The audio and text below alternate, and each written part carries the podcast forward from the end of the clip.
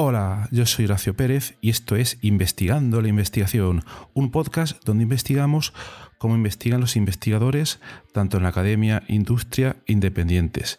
Todo ello mediante entrevistas y debates abiertos, técnicas y estrategias para mejorar todas las partes del proceso investigador y no menos importante, opiniones abiertas que espero llamen tu curiosidad y te hagan también reflexionar.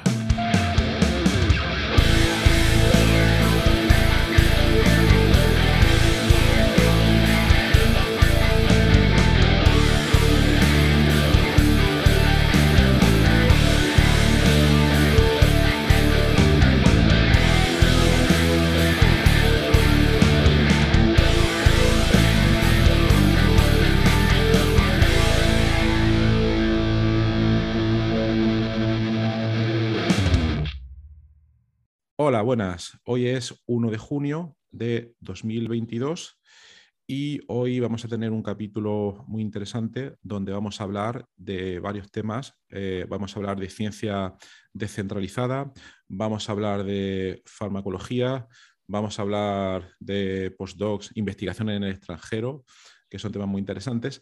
Pero antes de nada, como todos los días, hoy vamos a hablar de la efeméride científica investigadora y bueno, tal día como hoy, 1 de junio de 1796, nacía, a ver si lo pronuncio bien, Nicolas Leonard Sadi Carnot, en España en castellano conocido como Carnot, fue un físico e ingeniero francés que sentó los principios de la termodinámica. Algunos que estéis en ingenierías quizás habéis estudiado, bueno, los consabidos ciclos eh, de Carnot, etcétera. Algunos todo esto le da un poco de dolor de cabeza, pero este señor eh, fue, fue un portento porque eh, a una edad muy temprana pudo competir eh, con grandes, grandes físicos de su época. Podemos nombrar Lord Kelvin, por ejemplo, y hizo unas contribuciones súper impresionantes. Lo malo es que murió, murió a una edad bastante temprana, cerca de los 30 años. Bueno, pues vamos adelante. Entonces, en el episodio de hoy eh, tenemos el placer de tener de invitado a Estefano Pinilla, que nos va a hablar de cosas muy interesantes. Hola, Estefano, buenas noches. Hola, Horacio, buenas noches. Bueno, pues muchísimas gracias por aceptar venir al podcast a contarnos todas las cosas que nos vas a comentar hoy. Y primero voy a hacer una muy breve introducción sobre Estefano. Estefano Pinilla Pérez es de un pequeño pueblo de la Comunidad de Madrid, de, concretamente de Fuente el Saz de Jarama. Y bueno, él estudió farmacia en la Universidad Complutense de Madrid y nada más graduarse eh, se formó como investigador en la Universidad de Aarhus, Dinamarca. No sé si lo he pronunciado bien. Bastante bien, bastante bien. Yo, yo lo pronuncié peor antes Ah. y luego obtuvo un doctorado en biomedicina y farmacia en régimen de cotutela entre la Universidad Complutense de Madrid y dicha universidad en Dinamarca. Y actualmente es investigador postdoctoral en dicha universidad. Su campo de investigación es la farmacología y en particular trata los sistemas cardiovascular y renal en el contexto del envejecimiento. Luego hablaremos, hablaremos un poco de ese tema y comenta que es experimentalista al 100%. Muy bien, muy bien. Eh, dice que le interesa mucho la investigación translacional y él intenta compaginar su investigación académica con pasos en la industria y comenta que con su supervisor están ahora mismo en proceso de fundar una startup relacionada con el desarrollo de fármacos. O sea, súper súper interesante. ¿eh? Estos temas aquí nos interesan mucho porque normalmente se suele asociar la investigación a las etapas únicamente académicas, pero aquí van a haber cosas interesantes. Bueno, y también nos comenta que hace un año empezó a interesarse por la ciencia abierta. Ahora comentaremos lo que es y tema de envejecimiento, lo cual hizo toparse con VitaDAO. Eh, VitaDAO, la, la, DAO viene de um, Decentralized Autonomous Organization, si no me equivoco, y eh, una de las principales ideas que tiene, que bueno, nos comentará él, es eh, transformar cómo se utiliza hoy el tema de la propiedad intelectual. Es un tema bastante fascinante a mí, me interesa muchísimo. Y bueno, en, en, esta comunidad de invitado, él participa en el grupo de longevidad y también de comunicación científica, donde los martes eh, son dos veces al mes, según entiendo, tienen un, un, espacio en Twitter Spaces y se dedican a llevar un Journal Club sobre longevidad. Muy bien, una presentación impresionante. Muy bien, Estefano. Sí, sí, Nada, me, pues... has presentado eh, estupendamente, la verdad. No, no tengo mucho más que añadir. Está muy bien. Bueno, pues nos podías comentar, em, pues eso, eh, ¿cómo fue lo primero? empezaste en la Universidad Complutense de Madrid con farmacia. ¿Cómo fue tu primer cambio a esa universidad de Aarhus en, Dinamarca? Pues todo empezó porque yo estaba como estudiante eh, haciendo investigación en, un departamento, más concretamente el departamento de fisiología, porque, bueno, yo desde que entré en la carrera supe que, lo que a lo que me quería dedicar era a, la, investigación, al desarrollo de fármacos en particular. Y bueno, empecé, empecé pues como pude, eh, de, voluntario en, el departamento, porque en la Complutense organizan un, eh, eh, un pequeño congreso para estudiantes donde te permiten pues llevar un pequeño proyecto de investigación durante un año, que, realizas un poco así en tu tiempo libre y luego lo presentas en el Congreso, tal. Entonces, esa fue como mi primera entrada en el mundo eh, de lo que es la investigación científica. Y, bueno, confirmó lo que yo ya pensaba que era que me quería dedicar a ello. Y, a raíz de eso, pues en cuanto acabé la carrera, me salió la oportunidad de hacer una estancia eh, en Orhus eh, a, través de una beca Erasmus al principio. Y, bueno, luego eh, empecé eh, bastante bien allí, pude publicar eh, un par de, participar en un par de publicaciones y, bueno, pues empezar, me, plantearon desde Orhus si, si, quería realizar aquí mi doctorado, si tenía alguna idea, porque aquí en, en Dinamarca es un poco distinto de España, básicamente me dieron una hoja en blanco y me dijeron, bueno, si quieres hacer un doctorado, tiene... una hoja en blanco. tienes? Una hoja en blanco. Sí, o sea, una hoja en blanco. Sí, sí. No es que hubiera un proyecto. de proyecto, efectivamente. Ah, genial, genial, genial. ¿Y cómo te, te, lo esperabas por lo que habías visto allí o era algo que totalmente no, no te esperabas? Yo me esperaba que fuese más como el sistema español, porque claro, yo mantuve mi relación también con el grupo español y, hubo diálogos de, bueno, donde puedo hacer el doctorado, veíamos que teníamos más posibilidades de, financiación, SIMI, universidad de origen, eh, o la principal era la, danesa, por el tema de que mm, conseguir financiación era un poco más, eh, eh, más realista. Y, y la verdad es que, claro, fue un, un vértigo muy grande, ¿no? Porque salir de, la carrera que prácticamente pues, acaba de salir eh, eh, hace nada. Y que te den una hoja en blanco y te diga, bueno, pues planea un proyecto de investigación para los siguientes 3-4 años, pues obviamente fue, fue mucho vértigo, pero como formación la verdad es que es muy interesante, porque claro, te obliga a estar al menos eh, un, mes como, o, más solo leyendo, empapándote de la literatura y viendo que dónde puedes tú como, como académico eh, aportar eh, y qué, pregunta puedes responder o quieres responder. Ajá. Pero en este caso, em, la, financiación para el doctorado estaba, estaba condicionada al proyecto que tú escogieras o cuando te dijeron en blanco era porque ya, digamos, veían potencial en ti y dijeron, venga, lo, que tú quieras, aunque no sé si habrá un poco de límite o, o, algunas líneas maestras en las cuales pueda actuar, no, no sé. Eh, en mi caso eh, fue porque íbamos a aplicar a, la universidad y eh, uno de los requisitos que te piden, si no tienes financiación, si, el grupo no tiene financiación, es que sea el, el estudiante de doctorado el que haya escrito ah. el, proyecto o que haya participado de una manera sustancial en, el diseño de lo que es el proyecto.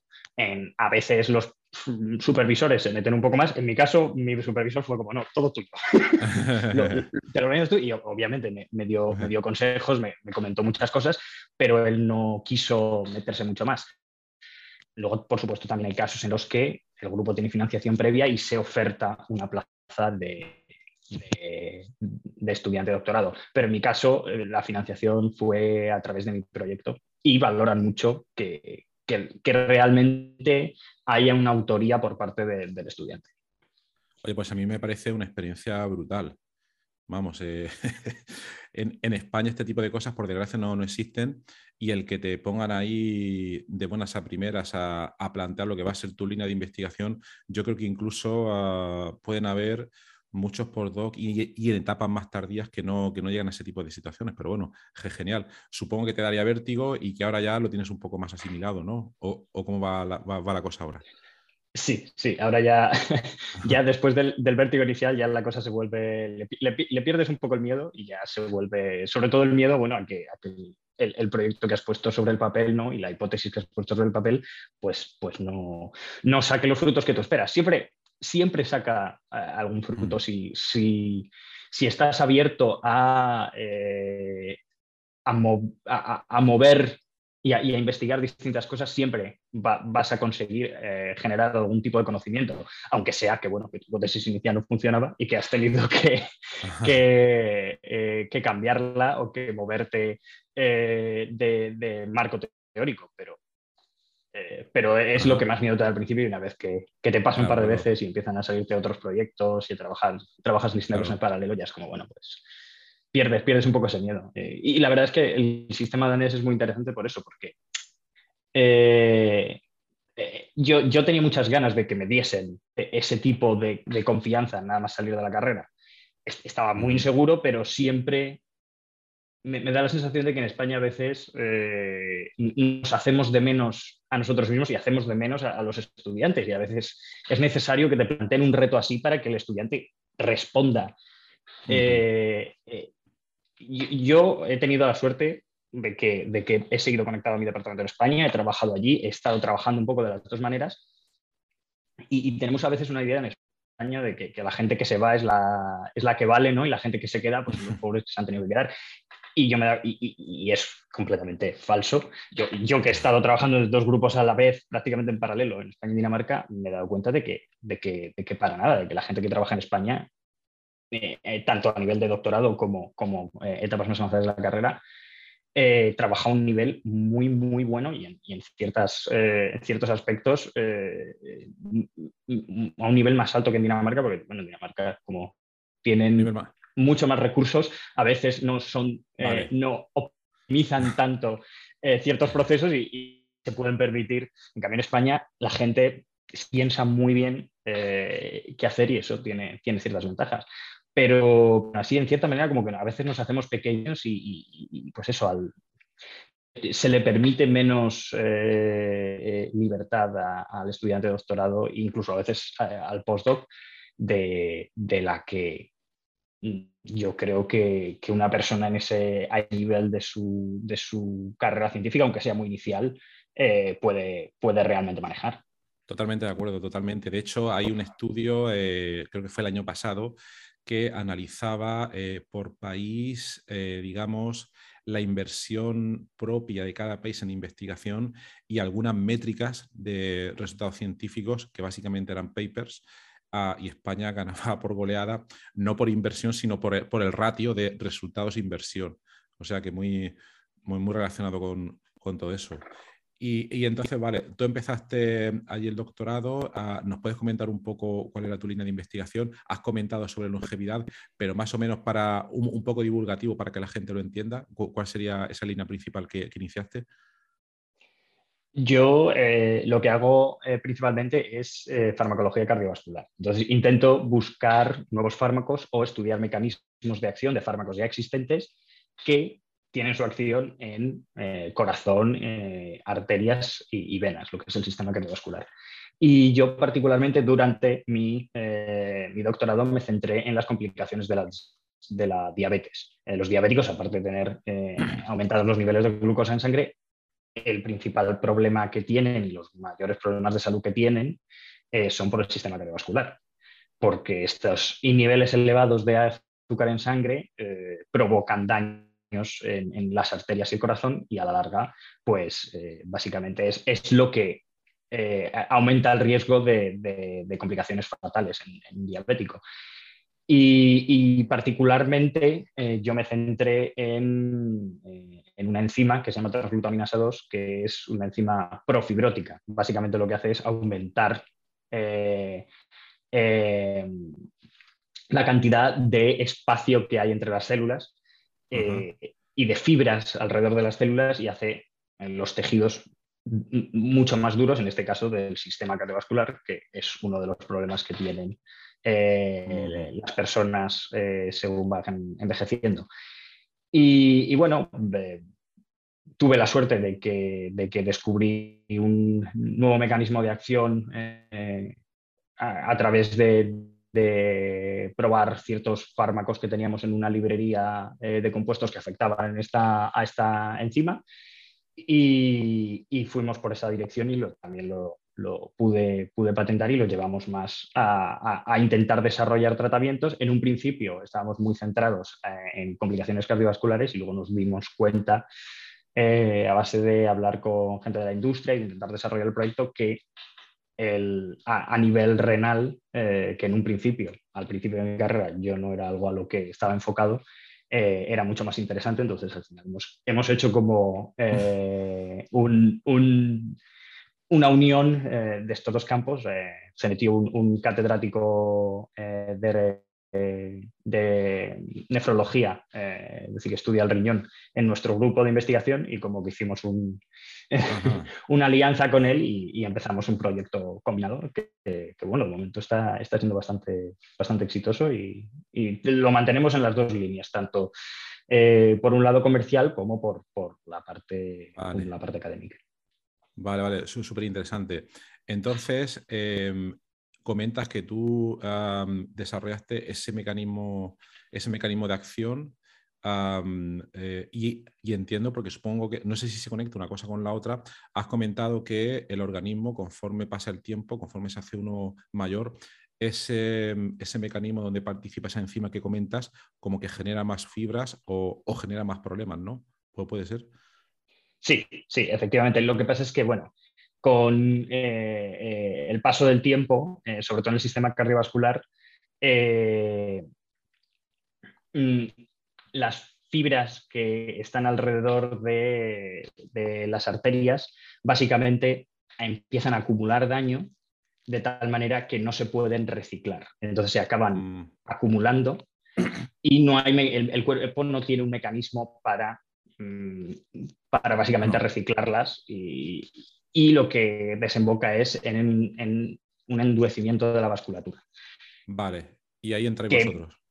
Sí, y ahí entramos nosotros y eh, este fármaco. Y en particular eso también pasa a nivel vascular en el riñón y luego aparte en el riñón se genera un daño sostenido que también desemboca eh, a su vez en, este, eh, en la sustitución del tejido sano del riñón que, que está haciendo la función de filtrado por estas fibras que son básicamente una cicatriz pero que no es funcional.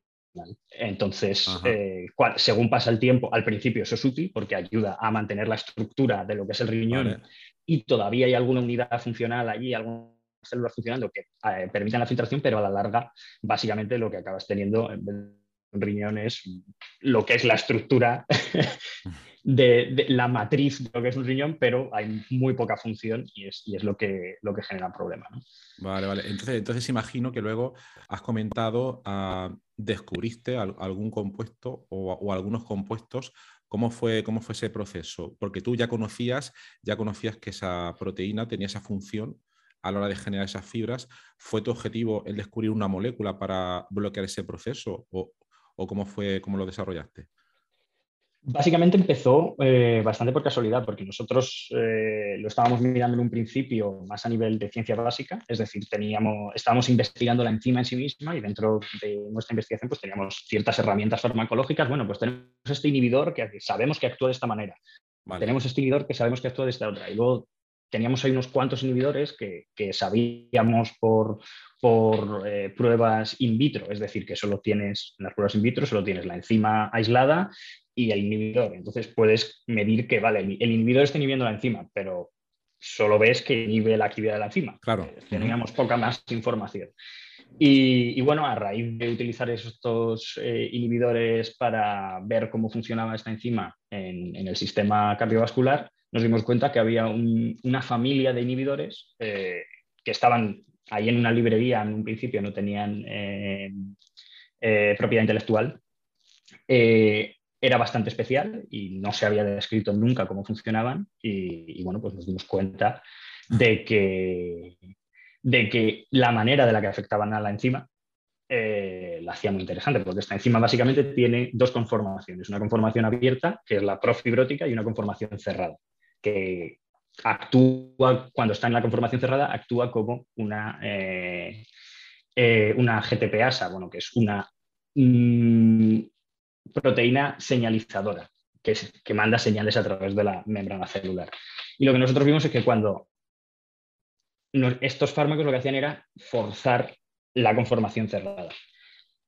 De esa manera inhibían las acciones profibróticas o negativas de la conformación abierta, que eso es lo que hacían casi todos los inhibidores en general, inhiben esa acción, pero aparte tenía una ventaja que era que cuando esta enzima era, estaba en la conformación cerrada, ayudaba a la vasculatura a relajarse y por lo tanto hacía una mm, eh, función vasoprotectora, es decir, protegía a la vasculatura de, eh, de, el daño mecánico que genera la, hipertensión o eh, el, propio la propia dureza arterial. Entonces atacábamos el problema, digamos, de dos maneras.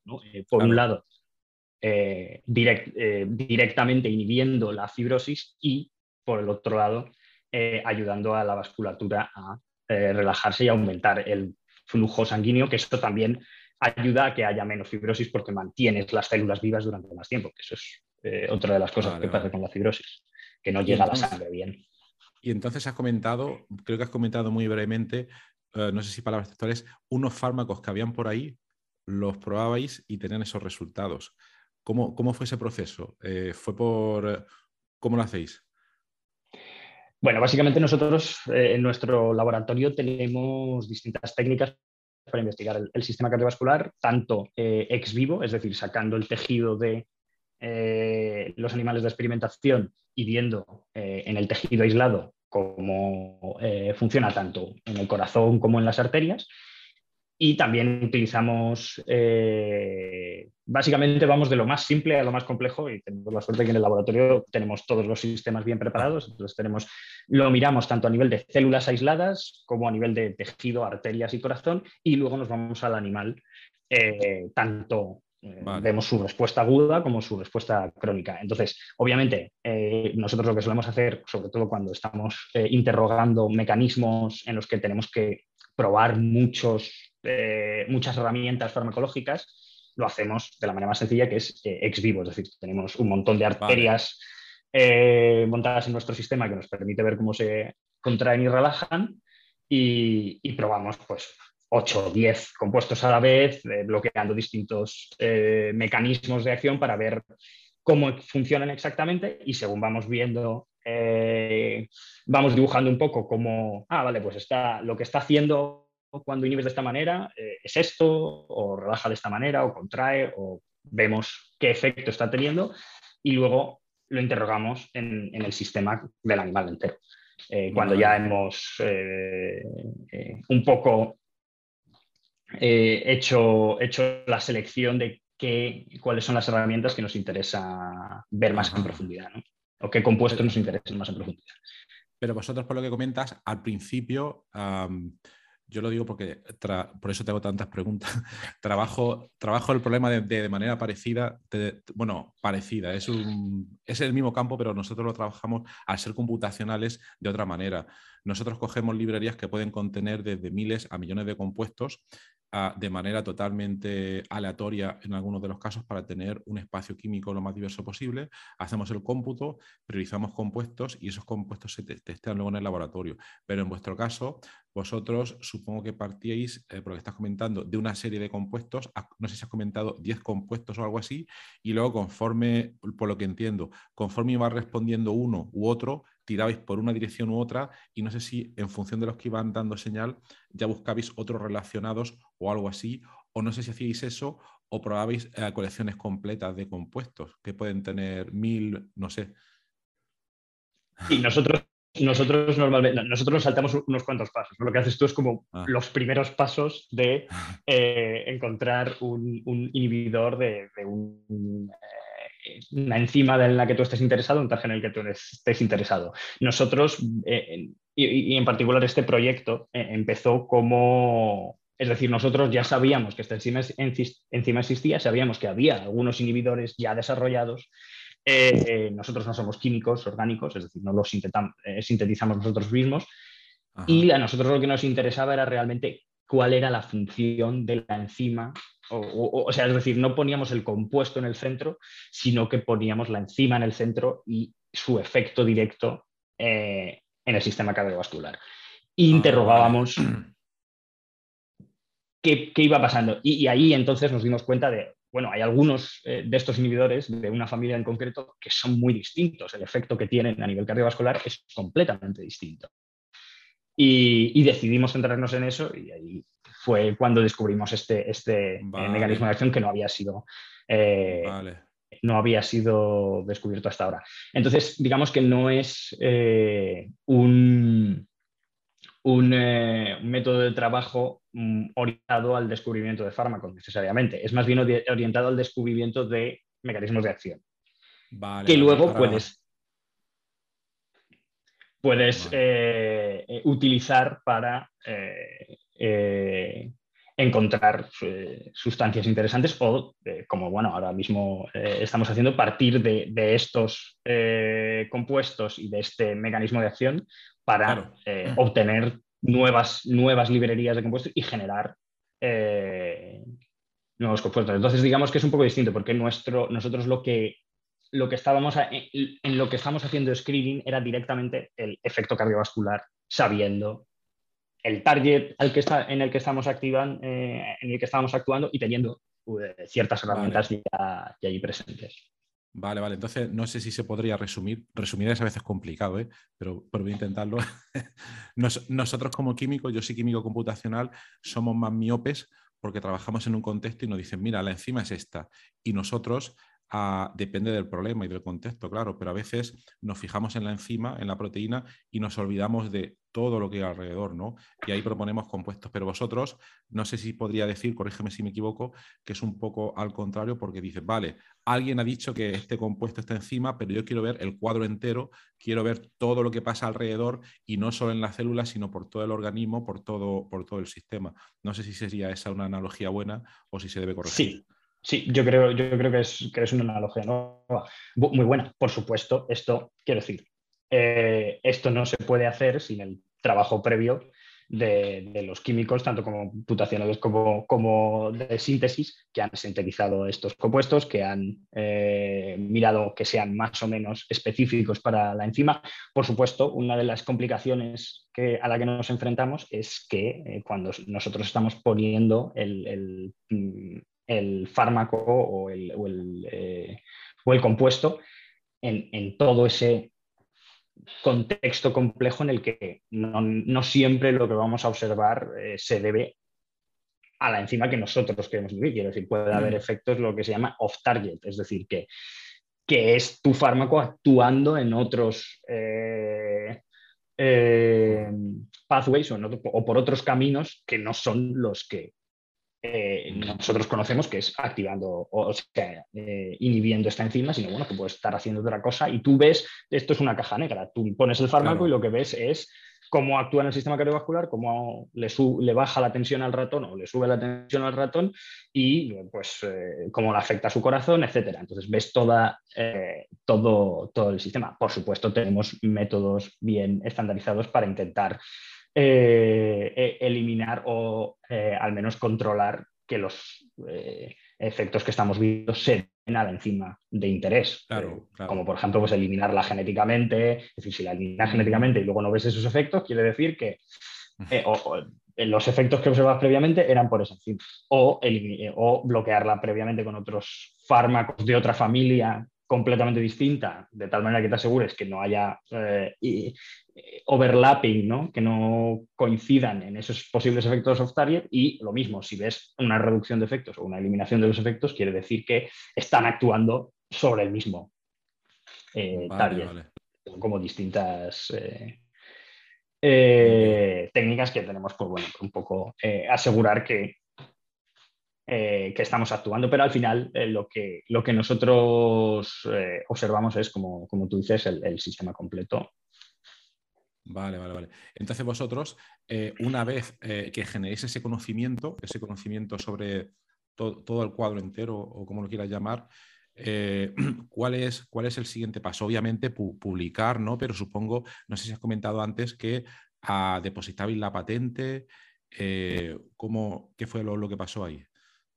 Sí, y esto es, esto es importante porque la mayor parte de, científicos esto no, lo tienen en cuenta. Y yo tuve la suerte de que mi supervisor, Ulf Simonsen, de la Universidad de Aarhus, tiene ya experiencia en ciencia translacional, ha fundado eh, una compañía que, está ahora mismo en, en, eh, eh, el mercado sueco de desarrollo de fármacos, entonces ya sabía cómo funcionaba el tema y me dijo, bueno, antes de publicar vamos a mandar la patente con los resultados, eso te obliga a retrasar un poco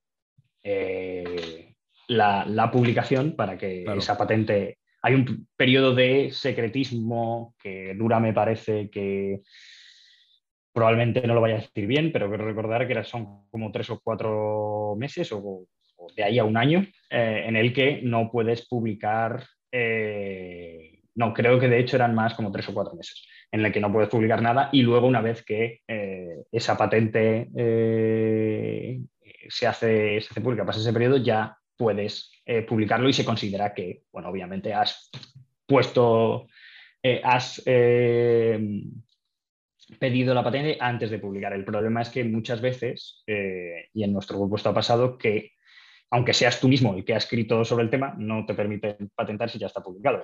A, mi supervisor le pasó simplemente, incluso en una cosa, el, caso más eh, gracioso que recuerdo fue que bueno, intentó patentar un, fármaco y le dijeron que no porque había un problema, que había una publicación previa de él mismo en una review que había puesto que este fármaco podría servir para, o este mecanismo de acción se podría utilizar para el tratamiento que él estaba intentando, eh, por el que estaba intentando llevar la patente. Entonces se pisó a sí mismo por, por, tener esa idea cinco o seis años antes y, y publicarla eh, aunque incluso de una manera así tan... tan entonces, bueno, eso hay, eso hay que tenerlo en cuenta. Eh, esto es, eh, es el sistema en el que estamos, ¿no? Uno le puede parecer mejor o peor y bueno, y ahí entra un poco la ciencia descentralizada y todo este tipo de movimientos que, bueno, oye, ¿esto tiene sentido o, hay una manera mejor de hacerlo que esta? Hay una manera mejor de, de, de, incentivar a, los investigadores a llevar sus ideas por el camino comercial mejor que esto del secretismo, de guardar las cosas hasta que, hasta que la patente esté completa y ya haces la publicación. Hay, una mejor manera, pero bueno, eh, eh, eh, es el mundo en el que estamos y a, mí, nos, parecían unos resultados muy interesantes que merecen la pena que, los persigamos a, un nivel, a un nivel comercial y por lo tanto lo hicimos con las herramientas que teníamos en ese momento. Ajá, entonces vosotros depositáis la, patente en ese caso, luego más tarde publicasteis cuando pasó ese tiempo que has comentado, etcétera. Y creo que has comentado antes que en algún momento fundís una compañía o, estéis en proceso de, fundar una compañía, una startup, una biotech. ¿Es en relación con esta patente o sí se puede preguntar, claro? Sí, sí, sí, sí. Eh, sí, es en, relación con esta, con esta patente. Eh, probablemente se genere más propiedad intelectual en el trabajo que estamos haciendo ahora y, que haremos en el siguiente año. Pero básicamente eh, lo que hemos estado haciendo hasta ahora es trabajar a un nivel eh, académico. Y en, Dinamarca hay, buenos, eh, buenos sistemas para financiar lo que se llama proof of concept. Y, digamos, eh, la investigación cuando, está, cuando tiene potencial para, ser la raíz de una compañía, pero todavía se está generando a, nivel académico. Y, y, eso y eso pasa tanto, hay programas eh, a nivel estatal, de hecho, uno de los que nos han financiado el, Ministerio de, bueno, eh, el, Fondo para la Innovación del Gobierno danés. Y eh, por otro lado también hay fundaciones de, de, compañías farmacéuticas, en este caso Novo Nordisk, que también tienen institutos que lo que se dedican es básicamente a eso, a financiar sin ningún tipo de compromiso eh, a mm, eh, científicos que puedan tener eh, ideas que puedan comercializarse. por supuesto, con la idea de captar esas ideas ¿no? y en un futuro que esas compañías que funden, que digamos una vez que entras en el entorno de estas compañías, tienen aceleradoras, tienen tal, y digamos que te, la idea es que si, algo sale de ahí, eh, Novo Nordisk en este caso, o, la fundación con la, que, con la que está relacionada, pueda eh, tener al menos prioridad de, acceder a esas ideas y a, ese, y esa propiedad claro, Claro, Entonces, eso es un clima, eh, tú que ahora puedes comparar puedes comparar a Madrid con, la situación que está viviendo allí, la situación eh, favorece completamente la transferencia tecnológica, imagino, porque por una parte tienes todo ese polo, ah, todo ese polo de compañías farmacéuticas esto me, lo han contado, pero nunca he estado por allí. Creo que hay una zona que está entre el norte de Dinamarca y el sur de Suecia, que hay un gran polo de compañías farmacéuticas. No sé si es donde está Novo Nordisk, ah, todas estas compañías. Entonces, por una parte tenéis las inversiones que hace el propio país, porque son fondos nacionales, el Fordering ese o como se llame, ¿no? y luego las compañías farmacéuticas. Entonces, me da la impresión de que, mm, bueno, por preguntarte, eh, los fondos nacionales de prueba de concepto son, cómo son de fáciles o difíciles de, conseguir. Tú, como, como has comentado, ah, estás ah, obteniendo unos resultados para un compuesto, ves que la cosa puede prometer. Aquí en España, ahora mismo, las opciones más, más parecidas que habrían en cuanto a prueba de concepto, hay una convocatoria que tiene ya, que está en su segunda edición, que de hecho cierra hoy, la prueba de concepto de la Agencia Estatal de Investigación, pero es un proceso muy doloroso y largo y, no hay mucho dinero donde... Sí, no hay mucho dinero, hay que decirlo. las cosas como son. Si me está oyendo la agencia estatal, hay que invertir más dinero, ¿vale? las cosas como son. Y, entonces, ah, eh, el tiempo de resolución, sabes que tarda seis, nueve meses, seis meses, todo, el que tarda, y no hay mucho dinero. numéricamente, ¿cómo se puede comparar eso con, con Dinamarca? ¿Es un proceso más rápido? ¿Es, igual de lento? ¿Más dinero? ¿Menos dinero? ¿Más oportunidades? Es un proceso muchísimo más rápido. Eh, es competitivo, es decir, no es fácil. Ahora mismo no tengo, no tengo el porcentaje eh, de, proyectos que se llevan la financiación, porque hay bastante competición, pero la ventaja es que eh, te permite ser mucho más iterativo. ¿Por qué? Porque literalmente hay dos convocatorias al año y te dan la respuesta en tres, cuatro meses. Entonces, te dan respuesta y te dan feedback. Entonces, lo intentas una vez, que no ha salido y te han dado, te no ha salido, pero mira, te has quedado cerca porque había muchos proyectos, pero si, eh, puedes mejorar esto, esto y esto, y pues te presentas en la, del mismo año, si quieres, incluso podrías. Entonces te permite mejorar o te permite darte cuenta de, oye, mira, este proyecto no hay por dónde cogerlo, es muy complicado, entonces mm, el feedback que te dan es, esto no, merece la pena. Que... Entonces, digamos que, te permite trabajar de una manera mucho más ágil y, moverte, eh, o bien eso, mm, bueno, esto merece la pena, voy a seguir eh, echándole trabajo para intentar mejorar la, aplicación lo, máximo que pueda. Eh, pero no, cuando digo la aplicación me refiero a la, sí, a lo que es el proyecto que vas a presentar. Sí, sí, sí, sí, sí, totalmente. Es que me sale application en, inglés ya. Nos sale y, a todos, sí, sí.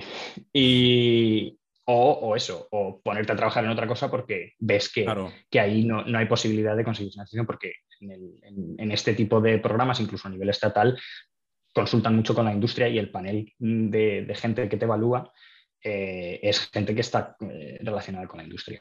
Entonces, es, una muy buena oportunidad para, para aprender también para los investigadores. Sobre todo porque no, no, lleva, o sea, lo que es el proceso de escribir el proyecto lleva tiempo, pero básicamente es eso, ese es el papel que tienes que hacer, escribir el proyecto, describir lo que has conseguido y cuál es tu plan. No es, no, tienes que mandar el currículum de cierta manera o de cierta otra.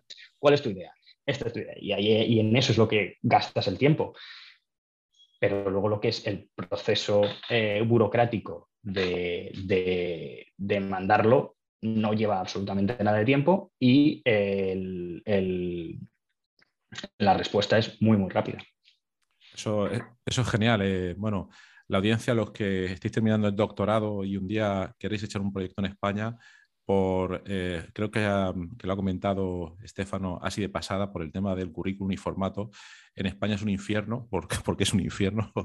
Todo este tipo de procesos eh, son muy puntillosos, te piden 100.000 papeleos. Yo creo que lo hacen para demoralizar a la gente principalmente. Eh, bueno, ya, ya lo conoceréis, ya, ya lo conoceréis. Pero bien, eso está, está muy bien que todos esos procesos estén, em, se aceleren y que encima tengáis, además, no solo en la financiación nacional, sino también pues todo este Novo Nordis y todas estas empresas que, apuestan por ello. A mí la verdad que, la impresión que me está dando ahora mismo, em, quizás sea una buena idea colaborar con, con, países como Dinamarca y Suecia en, este tipo de, de, proyectos, ¿no? Porque, porque siempre, em, siempre si te montas un consorcio de este tipo, teniendo a ellos que lo tienen un poco más fácil, parece siempre puede ser un poco más, más beneficioso. Vale, entonces vosotros em, eh, echéis la patente, participáis, participáis en una, prueba de concepto, por lo que has comentado. Sí, sí, básicamente eh, e, este tipo de, financiación lo que te ayuda y el objetivo es que tú eh, desarrolles un poco la tecnología de tal manera que puedas ver su viabilidad comercial. Es decir, si al final del proyecto mm, tú al final de, tú tienes que poner, eh, una de las cosas que tienes que hacer cuando pides ese dinero es cuáles son tus objetivos y ver al final si, si, los, si llegas a ellos o no.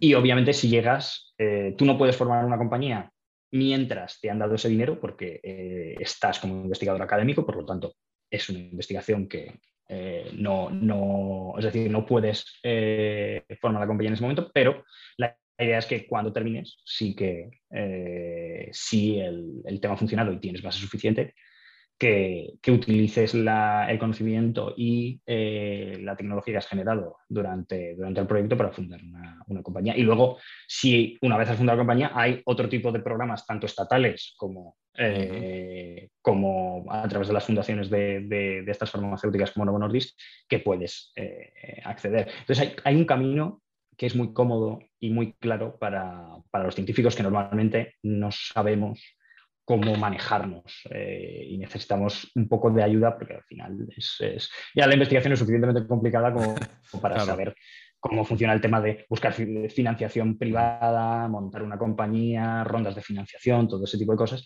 Y en Dinamarca lo han hecho de tal manera que haya mm, rutas mm, más o menos definidas para que eh, para guiar a los investigadores de tal manera que, la gente que está en la universidad y que tiene esas ideas básicamente se pueda centrar en hacer ciencia y en aplicar la ciencia a el, problema que está intentando solucionar. Vale, vale, vale. Pero entonces vosotros estáis ahora mismo, por lo que comentabas, ah, estáis ahora, mismo en el proceso de creación de esa, de esa biotech. ¿Estáis ahora mismo en ello? Estamos eh, a mitad de uno de estos eh, periodos de financiación y cuando acabemos, pues eh, intentaremos, de momento va bastante bien, pero bueno, esto, ya hasta cuando, cuando lleguemos a final de este año, sabremos si, bueno, si, si realmente podemos ya lanzarnos directamente como, como startup o, bueno, cuál es, cuál es, el, cuál es el estado, ¿no? Pero, pero sí, esperemos que, todo, que todo funcione bien y... Esperemos que sí, esperemos que sí. Y a finales de año eh, la, montemos finalmente. Genial. Y si todo sale para, adelante, eh, tú sigues, imagino que te lo has planteado ya, tú, sigues en la academia, ah, te pones al frente de, la empresa, de la startup o, o, no, no sé, imagino que te lo has planteado, ¿no? Me, lo he planteado, me lo he planteado y en un principio eh, yo quiero estar eh, en contacto con el proyecto, no dirigiéndola como, como CEO, porque no es lo que a mí me interesa, yo soy investigador y me interesa la investigación, pero eh, por supuesto sí me gustaría estar enfrente de la ciencia que se, que se realiza en la compañía y la parte científica, porque bueno, al final es, un poco el proyecto, es un poco mi bebé, ¿no? O sea, lo, desarrollé durante mi doctorado, tal, entonces es como, bueno, yo, soy, soy el, que más motivación tiene para, para un poco desarrollar, eh, desarrollarlo a nivel científico. Por otro lado, eh, me gusta mucho la academia y si puedo eh, combinar ambas líneas, mucho mejor. Siempre, siempre es complicado, sobre todo en una startup, porque requiere mucho tiempo y, mucha dedicación a, sobre todo al principio, desarrollar eh, toda, toda, la ciencia, pero bueno, mi, plan es mantener siempre eh, eh, al menos cierta actividad académica y no, desvincularme del todo. Claro, claro. Yo creo que eso es importante, uno disfrutar, si eso es lo que disfrutas, lo que haces y lo que sientes y ves claro ahora mismo, pues yo creo que sería por lo más adecuado. Y luego, por otra parte, ¿tienes pensado ya un equipo que si todo sale bien ya pueda tirar para adelante? Ah, ¿Tienes pensado algún CEO, no sé, para, para, mover todo eso? Sí, sí, claro. Sí, o sea, nosotros. Sí, sí, sí. Una de las cosas que, haces cuando recibes esta financiación y que te, un poco te, ayudan eh, a, hacer es montar tu equipo, buscar. Eh, y, nosotros tenemos la suerte que en la universidad, la verdad es que la Tech Transfer Office, la TPO, eh, tiene mm, muy buenos profesionales que te, que te intentan guiar muy bien y te dicen, bueno, pues eh, si de verdad quieres ir por este camino, necesitas eh, rodearte de esta gente, tienes que, hablar con la industria, que hablar eh, con, con, gente que esté en el campo, tanto a nivel científico como a nivel industrial. Y, durante el periodo que tienes este proyecto, que es académico, pero con vistas a comercializarlo, eh, se te anima mucho ¿no? a, que, a, que, hables con gente de la industria y nosotros ya tenemos eh, varios eh, consejeros, creo que se dice consejeros en, castellano, consultores en, nuestra... En nuestra en nuestra compañía y tenemos todo lo que es el equipo, el que será el, el, CEO y, que nos ah. está de momento ayudando como a nivel de consultor pero, pero tiene interés en, Entonces, básicamente tenemos casi todos, nos falta un poco eh, esos últimos eh, datos que generemos durante estos próximos 6-7 meses. Y, Enhorabuena, enhorabuena, porque por lo que comentas tenéis la ciencia que, está avanzando, tenéis el equipo, tenéis financiación hasta ahora tal, o sea, y, y, un equipo, o sea, todo pinta bastante, bastante bien. genial, genial. Vale, vale, vale. Y luego, por otra parte, comentabas que en algún momento te interesas por la ciencia descentralizada y todo este tipo de cosas. Entonces, mi pregunta aquí sería, si todo parece que os está yendo tan bien, bueno, que no es tan fácil, ¿eh? no, es un camino de rosas, porque hay, un currazo, hay un currazo detrás, aunque no lo haya dicho pero hay un currazo detrás en el laboratorio y tú estás entre dos tierras, ¿no? Como de la canción del del silencio, porque estás en la parte académica entendiendo la parte de comercialización, las aplicaciones y todo esto, ¿no? Pero en definitiva, en algún momento eh, empiezas a pensar o interesarte en ciencia descentralizada. Entonces, ¿nos podías comentar brevemente para, los que no sabemos qué es la ciencia descentralizada, por, qué te interesas en ello y qué se puede hacer ahí, ¿no? Pues la ciencia descentralizada es muy interesante porque es algo que está en proceso de definición. La manera más eh, simple y un poco quizá eh, eh, menos interesante de, definirla sería las aplicaciones, proyectos que tienen que ver con la ciencia o que tienen la ciencia en el centro y que utilizan la tecnología blockchain. esa sería la definición más aburrida, digámoslo así. Pero en realidad es la más la, que la que se aplica ahora mismo a todos los proyectos que se engloban dentro de la ciencia descentralizada, porque es algo que están haciendo y que se está decidiendo eh, cómo, definir eh, dentro de la, comunidad. Tiene todos estos proyectos y todos estos proyectos que están intentando utilizar la tecnología blockchain y para aplicarla en la ciencia, eh, tienen algunas características en común. hay muchas cosas en común con la ciencia abierta. aquí también hay mucho debate. Hay gente que dice, bueno, ¿esto es una continuación de la ciencia abierta o es otra cosa que se podría englobar en la ciencia abierta. Depende del proyecto, porque al final muchos de estos proyectos eh, están utilizando el blockchain en distintos eh, campos eh, o, utilizándolo para intentar resolver distintos problemas dentro de la ciencia. Tienes proyectos que están muy centrados en, la, por ejemplo, el tema de la revisión por pares y están intentando descentralizar la revisión por pares poner nuevos incentivos para que a través de, la tecnología blockchain se haga la revisión de la literatura científica de, una manera distinta. Tienes proyectos que están muy centrados en la financiación, como es VitaDAO, que por, por, por ponerlo eh, a muy grandes rasgos, sería como eh, una,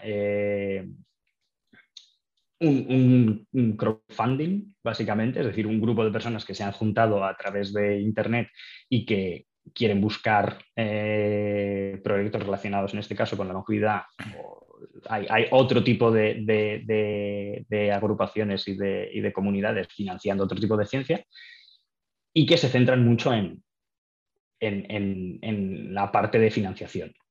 Y, luego también está eh, el AppDAO, que yo creo que es un poco la, única que ahora mismo está intentando hacer la parte más de ejecución, es decir, de, juntar eh, distintos eh, proveedores de servicios científicos y agruparlos de una manera descentralizada, es decir, que tú puedas acceder a todos esos servicios científicos eh, eh, de, una manera, de una manera más sencilla y, eso, siendo capaz de, de, pues eso, básicamente de acceder a, todo ese poder experimental sin necesidad de, mm, tener, de estar eh, unido a una gran institución como puede ser una universidad o un instituto de investigación, sino que básicamente, pues eso, puedas, si tú tienes una idea desde tu ordenador, pues puedas eh, eh, contratar o, colaborar con estos eh, grupos de investigación o estas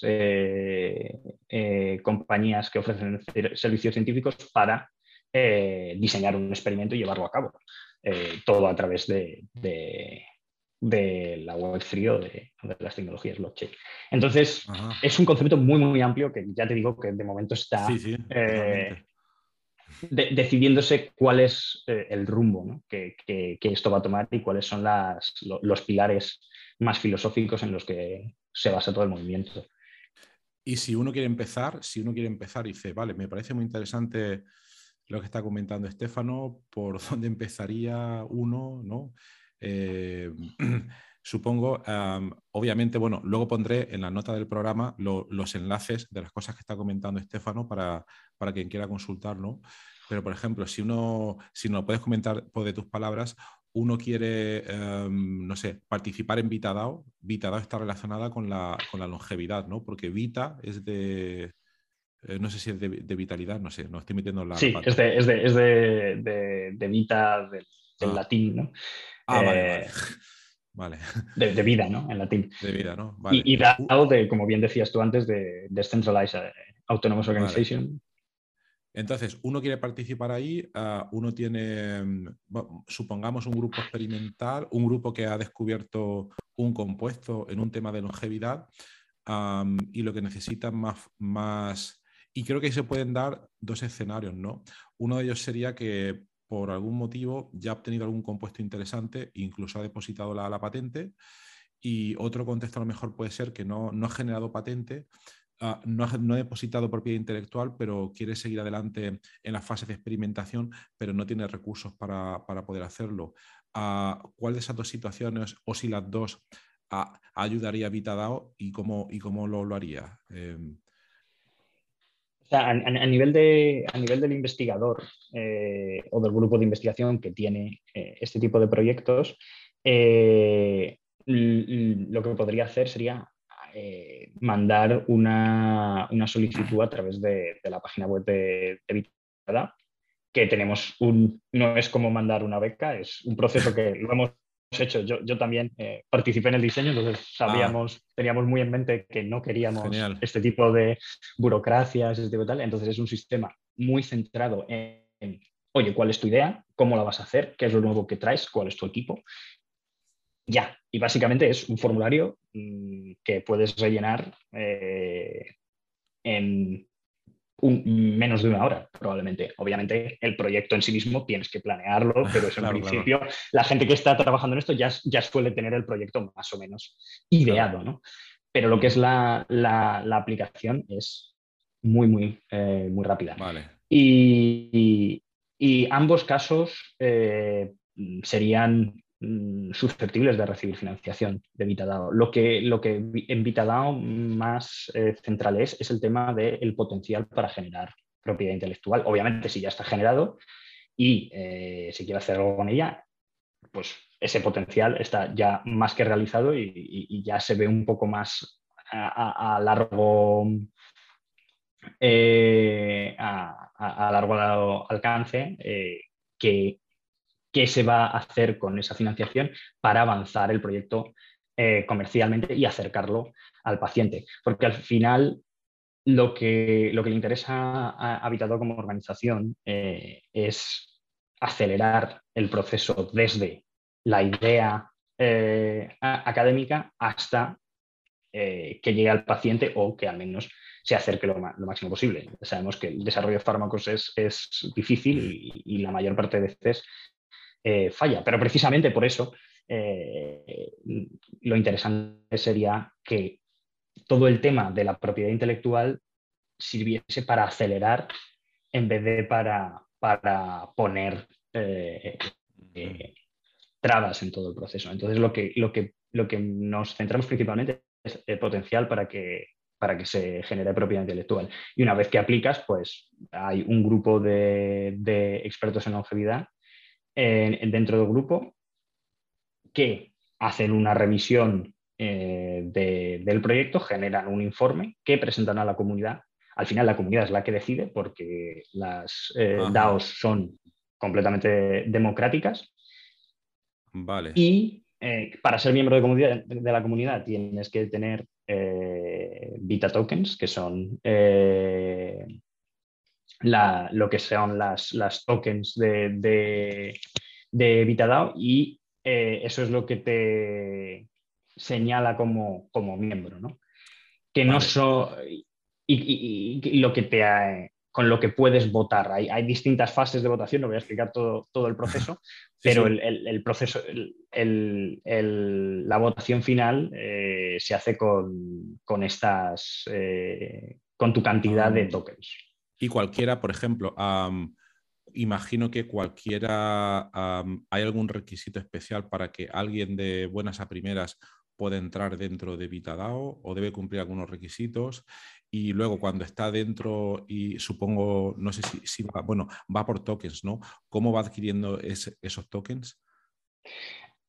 Para entrar en, la comunidad hay dos, hay dos maneras principalmente. Una es eh, básicamente mm, adquiriendo eh, tokens, eh, que básicamente es pues, eh, de comprarlas con, otras eh, criptomonedas. Nosotros, nosotros cuando lo explicamos nos gusta explicarlo como un, el hecho de el tener token lo que te permite es participar en la, en la gobernanza de, la DAO, es decir, en, en, la toma de decisiones dentro de la comunidad.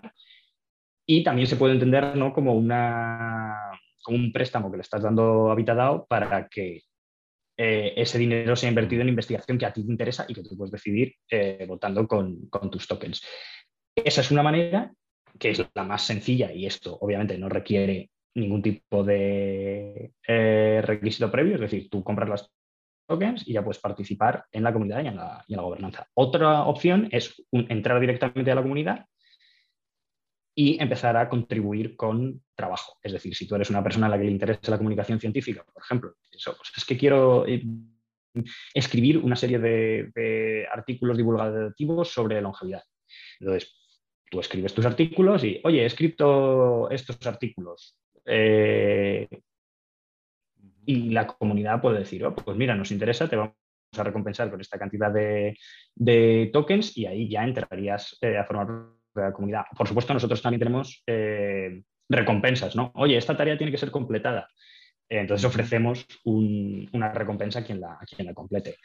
Vale. Eh, que estamos buscando este tipo de artículos, estamos eh, buscando que se nos solucione este problema, tanto a nivel técnico, de, un a nivel de programación o más técnico, como a nivel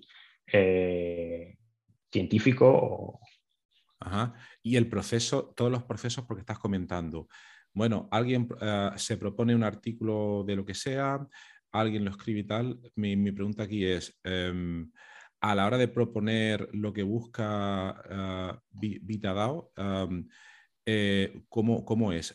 Me, explico. Dentro de todos los miembros, alguien tiene una semilla inicial y dice, mira, yo pienso que podría ser interesante hacer esto. Y si más gente lo vota, porque ha dicho que es democrático, si más gente lo vota, digamos que esa idea crece y va tomando mayor magnitud, o porque eh, se dice que es ciencia descentralizada. No, no es que haya alguien principal y diga, mira, vamos a hacer esto así porque lo digo yo, ¿no? ¿Cómo surge? Entonces, puede llegar, eh, llega un nuevo miembro y como tú has dicho, el nuevo miembro o ah, paga con criptomonedas, ah, por lo que has comentado, o ofrece sus, ah, sus capacidades para poder participar. Y luego va haciendo propuestas y esas propuestas se van votando por el resto de, miembros de, alguna manera. Sí, efectivamente. O sea, es, eh, la idea es que todo el mundo puede proponer, incluso si no eres inicialmente miembro. Lo que pasa es que aquí hay como dos eh, figuras, eh, que esto también nos costó un poco definirlo al principio, porque esto lo hemos ido definiendo según hemos ido. Claro. Porque por un lado queríamos ser lo más abiertos posible, por otro lado queríamos que el, miembro de Vitadao, que es el que tiene las tokens, tuviese ciertos eh, beneficios o cierto más, más, poder de decisión. Entonces, ciertas votaciones, como por ejemplo qué proyectos eh, financiar, eh, y, todos los proyectos que tienen un, un, presupuesto más elevado de, ahora mismo no me acuerdo la, cifra, pero todas nuestras reglas están publicadas en nuestro foro, es una de las cosas que tienen las DAOs, entonces si te interesa cómo funciona, lo puedes leer ahí porque tenemos todas las reglas, pero creo que eran, si, no recuerdo mal, eran 40 mil dólares. Todos los, eh, los, proyectos que tengan un presupuesto de más de 40 mil dólares tienen que ser, tienen que votarse en cadena, es decir, utilizando las tokens. Y entonces ahí solo pueden participar los que tienen tokens. Pero todo lo demás, antes de eso, es decir, propuestas, votaciones más, eh, ligeras, puede participar todo miembro de la comunidad. Ajá, entonces, perdona, ha dicho antes votación en cadena. ¿Qué quiere decir votación en cadena? Votación en cadena es básicamente eso, que se vota eh, eh, a través de blog. Eh, no, votación en cadena es que, bueno, tenemos fases de votación, pero la última es la votación on-chain, o en cadena, que es básicamente en la blockchain. En la blockchain. Con las, las tokens. Vale, vale, vale, vale. Entonces, ah, podemos hablar de, números por, tener una idea. Alguien llega ah, para poder votar, ah, compra unas criptomonedas. Eh, se puede hablar, hay, un número típico traducido a euros para que se pueda uno imaginar, o, esto depende de la voluntad, del, no, no, sé. Es básicamente el mínimo de, de Vita tokens que tú puedes tener es cualquier número más de cero. Con eso ya puedes vale. Vale, vale. O sea, no, hay, no, hay, un mínimo que ah, tienes que adquirir al menos tal. Tú puedes votar, tú puedes, obviamente, eh, cuanto más eh, contribuyas, tanto o por trabajo o por eh, compra inicial, más, más poder de votación tienes. Y esto es una de las cosas que ha tenido mucho y que se debate mucho en general, porque casi todas las DAOs, las eh, Decentralized Autonomous Organization, funcionan así, que bueno, esto es una limitación porque estamos en una organización que es más democrática que una compañía normal, pero al final, eh, obviamente, tiene, es, es una plutocracia en cierto sentido de quien más dinero ha puesto o quien más trabajo ha puesto, tienen más poder de decisión. Claro. Creo que todo el mundo que está en este tipo de organizaciones es consciente de esto, que no, que no es una solución perfecta en la que hay una igualdad absoluta, eh, pero bueno, eh, digamos que, pretende ser una mejora incremental, eh, comparado con una compañía en la que, bueno, pues tú haces lo que te mandan y tienes muy poca, menos capacidad de, de decisión, es más abierto, todo está todo es transparente, es decir, alguien incluso de fuera de la compañía puede entrar y puede ver, oye, cómo se organiza esto, eh, qué decisiones están tomando, qué... Es decir, obviamente hay, ciertas cosas que por tema de, mm. propiedad intelectual tenemos que firmar non-disclosure agreement si no se publican o se procesan antes de, enseñarlas a la comunidad porque tienen, claro. hay ciertas cosas que son inevitables, que tal, pero el objetivo es que todo sea lo más transparente posible. Vale, vale, vale. Y, accesible para, gente que esté interesada. Claro, y por, saber, por, la audiencia y por entender un poco más los números y por compararlos con los procesos estándar, eh, primero, alguien llega y dice, vale, yo tengo, alguien está trabajando en alguna molécula nueva en el entorno de longevidad, presenta su proyecto, primero, ah, vamos a suponer España, ¿no? Vamos a suponer que deben de pasar nueve meses desde que escribe, desde que sufre con currículums, historias, hasta que llega la primera evaluación, que luego, que luego pueden haber más, ¿no? Pero aquí, ¿cuál sería primero el tiempo promedio desde que envía ese formulario que tú has comentado antes hasta que ah, supongo que después hay una votación de la comunidad o varias votaciones y se llega a un consenso o algún tipo de decisión? ¿Cuánto suele tardar ese proceso? Esto depende mucho, porque una de las eh, cosas que, hace Vitadao, además de simplemente evaluar y decir, bueno, pues tenemos el dinero, es eh, hacer un proceso de incubación. Es decir, desde, desde, que tú envías eh, tu idea hasta que el, nosotros los llamamos pastores, en, inglés shepherds, que es como la persona dentro de la organización que se va a encargar de eh, dirigir y de ayudar al investigador que ha aplicado o al, sí, al investigador que, ha mandado su idea a guiarle durante el proceso y ayudarle a responder a la comunidad. Va a ser como mm, el avatar de la comunidad ante el proyecto. Y, ahí recibes una respuesta en poco tiempo, en una o dos semanas. Eh, una o dos semanas, eh, es, brutal. Sí, sí, pero bueno, no, esto no quiere decir que no recibes una respuesta en el sentido de, bueno, te damos el dinero, no te damos el dinero, sino... Por supuesto, pero tienes un feedback ya, tienes un feedback. Eh, efectivamente, y, empieza... Luego es un proceso muy iterativo porque eh, la comunidad, es decir, no es un sí o no, eh, la comunidad tiene una serie de preguntas, el investigador se le da la oportunidad de responder, y de nuevo es un proceso de incubación de, oye, joder, nos interesa mucho este proyecto, nos parece súper interesante, pero eh, hay gente eh, experta en muchos campos eh, y también en, tema comercial. Entonces, pues imagínate, oye, nos encanta tu proyecto, pero a nivel comercial tienes que cambiar esto. O sería mucho más interesante si le dieses esta dirección en vez de la que has puesto inicialmente. Entonces el investigador dice, ah, bueno, pues mira, me interesa, vamos a cambiar. y si un poco se moldea la aplicación según eh, la según el feedback de la comunidad y se ayuda al, investigador a que, a que, su proyecto sea más interesante para la comunidad. Es decir, se trataba, casi es una eh, eh, solicitud combinada con la comunidad, es decir, se hace junto con la comunidad. Vale, vale, vale. Y, una duda, eh, porque estás comentando, estabas comentando que quizás alguien de la comunidad o varias personas de la comunidad dicen, vale, te recomiendo que tengas en cuenta esto o lo otro para que tenga mayor alcance comercial, etcétera. Pero esto implica que todos los proyectos presentados en VitaDAO u otras DAO deben tener necesariamente un, enfoque comercial o pueden haber proyectos puramente de, investigación para las primeras fases. ¿O esto va a depender de eh, la gente que está participando en la votación? Va a depender mucho de la gente. En VitaDAO eh, intentamos que sea con un enfoque comercial, porque eh, nos movemos dentro de este, de este ecosistema de los eh, IP NFTs, que es básicamente convertir la propiedad intelectual en un NFT y que, y que luego, para que eso sea pues eso, más líquido, sea más fácil comprarlo, venderlo, se pueda dividir y que haya, pueda permitir que, que más de un, de un grupo o de una persona sea el dueño eh, y que se pueda hacer una, una básicamente propiedad grupal eh, en torno a, un, a, un solo, a una sola patente, que es bastante interesante.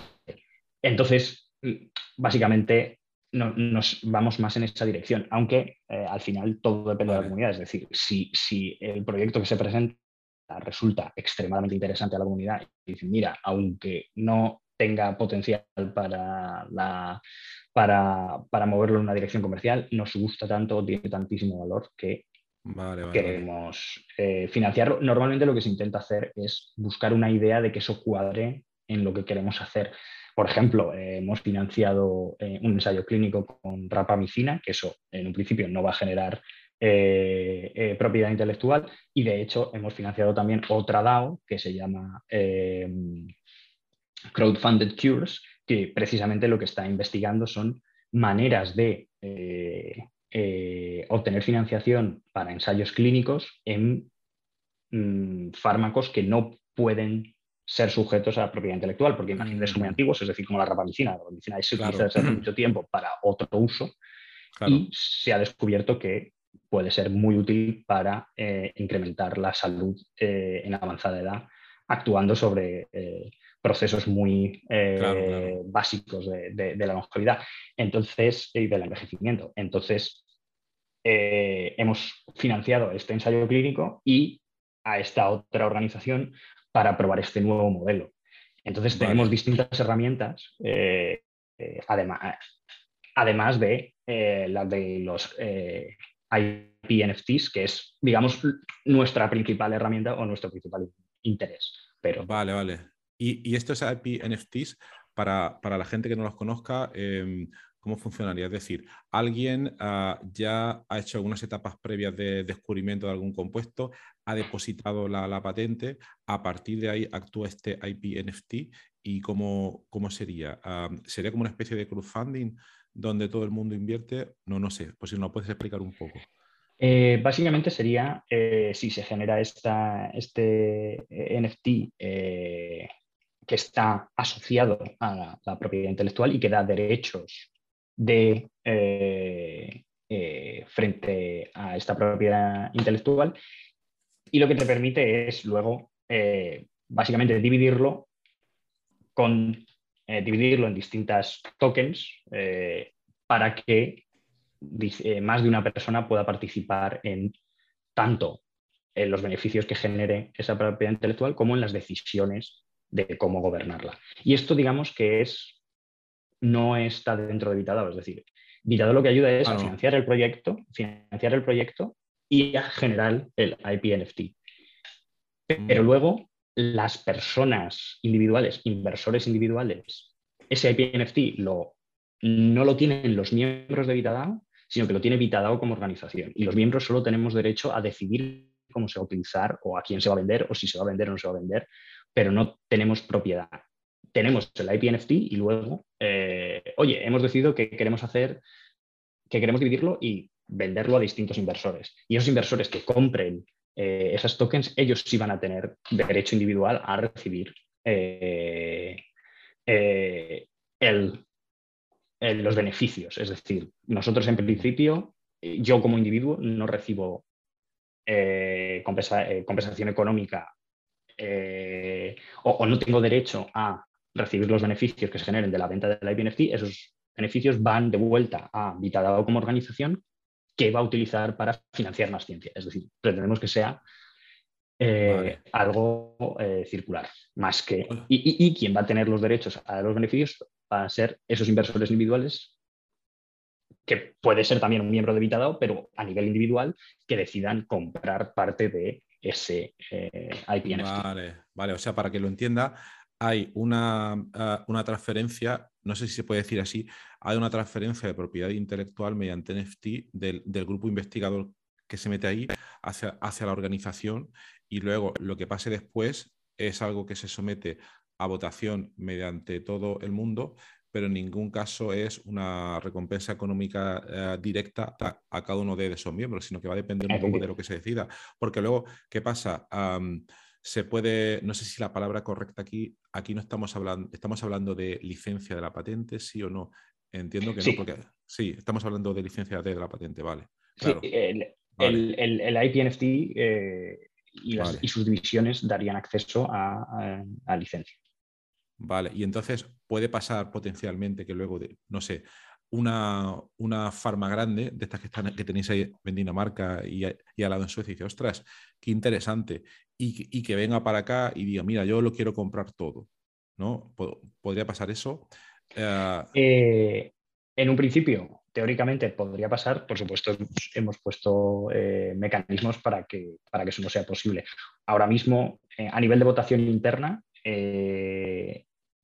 mm, tenemos eh, un sistema para que grandes farmacéuticas y otros eh, eh, inversores bastante grandes participen en VitaDAO y sean capaces tanto de, participar con fondos como de eh, ayudarnos con su experiencia, que obviamente, a pesar de que, digamos, estamos intentando hacer las cosas de manera distinta, eh, las farmacéuticas y los grandes inversores tienen una experiencia que nos puede ayudar mucho.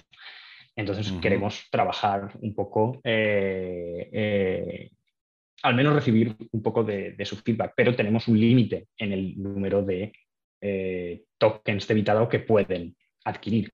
En cuanto al NFT mm. en sí mismo, pues lo mismo, depende de la comunidad. Oye, que nos están intentando comprar todo esto eh, Novo Nordisk o Bayern o tal. Oye, pues no, solo les vamos a dar un. Venga, les dejamos que participen, pero les, vamos a capar eh, el, ah. el, número de, eh, de tokens del IPNFT, es decir, de subdivisiones del IPNFT que pueden comprar eh, se les vamos a capar esta parte. Vale, vale. O sea que eso depende del tipo de organización y que vosotros en concreto, como Vitadao, lo tenéis en vuestros estatutos o como se llame, porque ya lo habéis votado así anteriormente.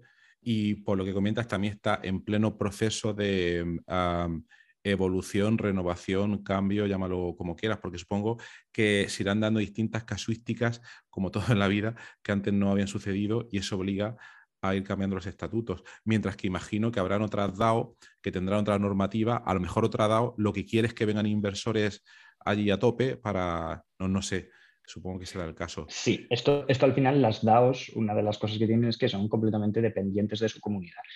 Y, esto es mm. una gran ventaja y un gran problema, así si nos ponemos a hablar de limitaciones, porque crear una comunidad sana de gente que esté bien alineada, que, quiera, que tenga unos objetivos comunes y que tenga unas dinámicas eh, que funcionen bien, es tremendamente complicado. Yo, creo que es, personalmente creo que es más complicado que fundar una compañía y decir, mira, yo soy el que tengo una visión muy clara y quiero esto, esto y esto.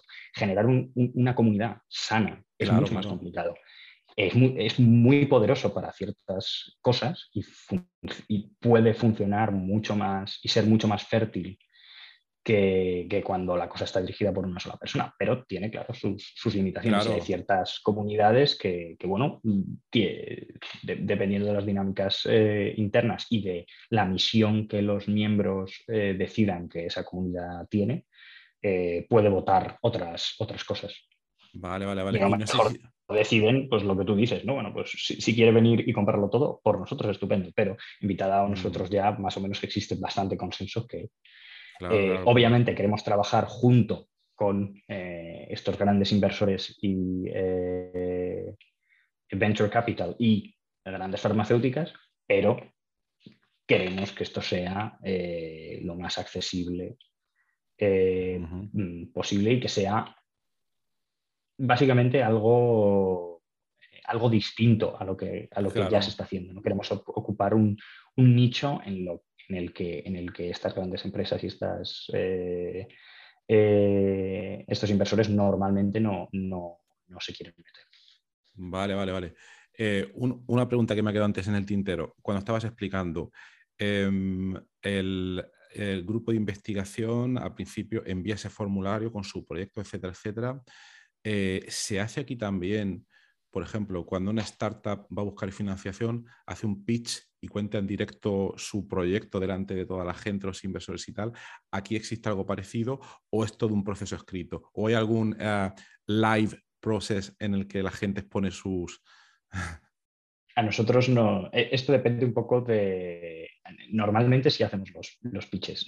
a la comunidad le gusta eh, ah. en general oír eh, de, los, de los investigadores la idea y sí, y, yo creo que en todos los proyectos que hemos hecho ha habido una, presentación a la comunidad y un pitch. Eh, ¿En, directo? Eh, en directo, sí. Ostras, ostras. Interesante. Sí, y, la verdad es que ha, funcionado ha funcionado muy bien casi siempre, porque es, al final son, es una comunidad de gente muy apasionada por la ciencia, muchos de ellos eh, científicos en sí mismos. Entonces, eh, digamos que es un...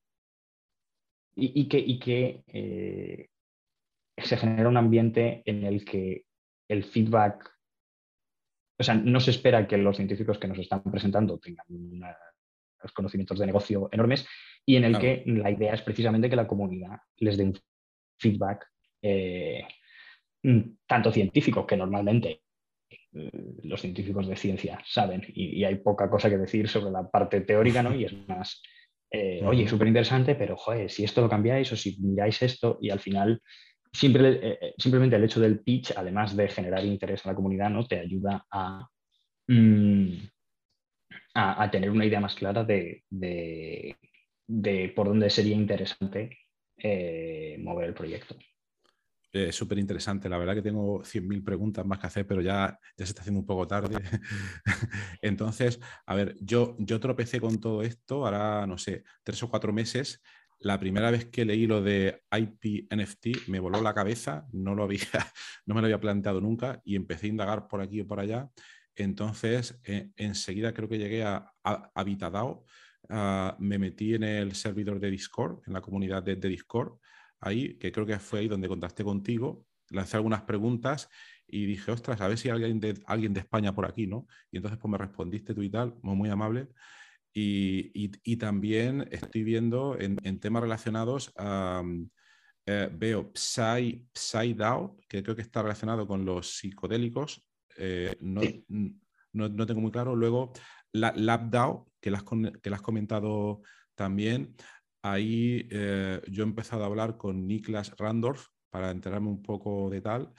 Y, bueno, ahora mi, problema es de ancho de banda porque hay, que, hay que invertir tiempo en intentar entender estas cosas. Y, es súper verde. Es, muy, es, eh, un ecosistema que está creciendo muchísimo, muchísimo. Y, cada vez hay, hay más cosas. Es un, eh, por un lado, esa creatividad y que se junte gente con tantas ideas es muy productivo, por otro lado, eh, es complicado lo que tú dices, ¿no? El, centrarse. Bueno, hay tantas cosas pasando que a veces hay que sí, sí. entender muy bien en qué quieres eh, participar y en qué tiene sentido, ¿no? Eh, que participe. Yo, yo, yo estando dentro del proyecto y dentro de Vitadao, que conozco Niklas, empecé a hacer el, el, el Longevity Journal Club, el Journal Club que hacemos de longevidad con él, eh, y luego se lanzó con esta idea, salió de VitaDAO y, fundó LabDAO, es decir, Ostras, eh, LabDAO es una rama, una rama de VitaDAO y al final decidimos que es una DAO hermana en el sentido de que Nicolás era parte de VitaDAO y dijo, tengo esta idea, me encanta, estoy muy apasionado, creo que se puede hacer algo así. Y dijimos, bueno, pues eh, hubo algo de, financiación por parte de, de Molecule, que es la eh, uno de los proveedores de servicio de Vitadao que empezó Vitadao, eh, que es la, empresa que tiene el marketplace, es decir, el, mercado de los IP NFTs.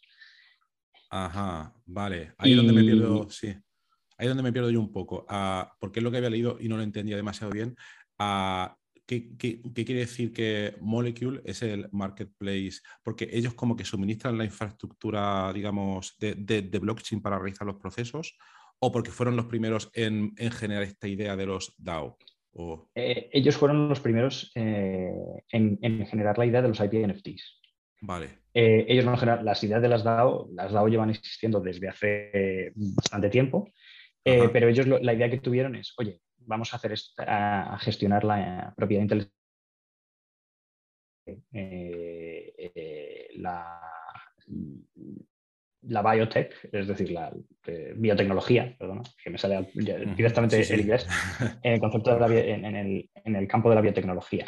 Y, eso fue su idea inicial y luego lo que han hecho ha sido empezar eh, distintas eh, DAO. Que, yo sepa, han empezado VitaDAO y PsyDAO y luego han surgido otras DAOs independientemente pero ellos fueron los que, digamos, eh, e-, empezaron a intentar formar una comunidad. Ellos eh, en un principio tenían un poco más de participación, ahora ya están intentando, por supuesto, desvincularse porque la idea es que la comunidad eh, sea completamente independiente y que ellos solo sean un proveedor de servicios.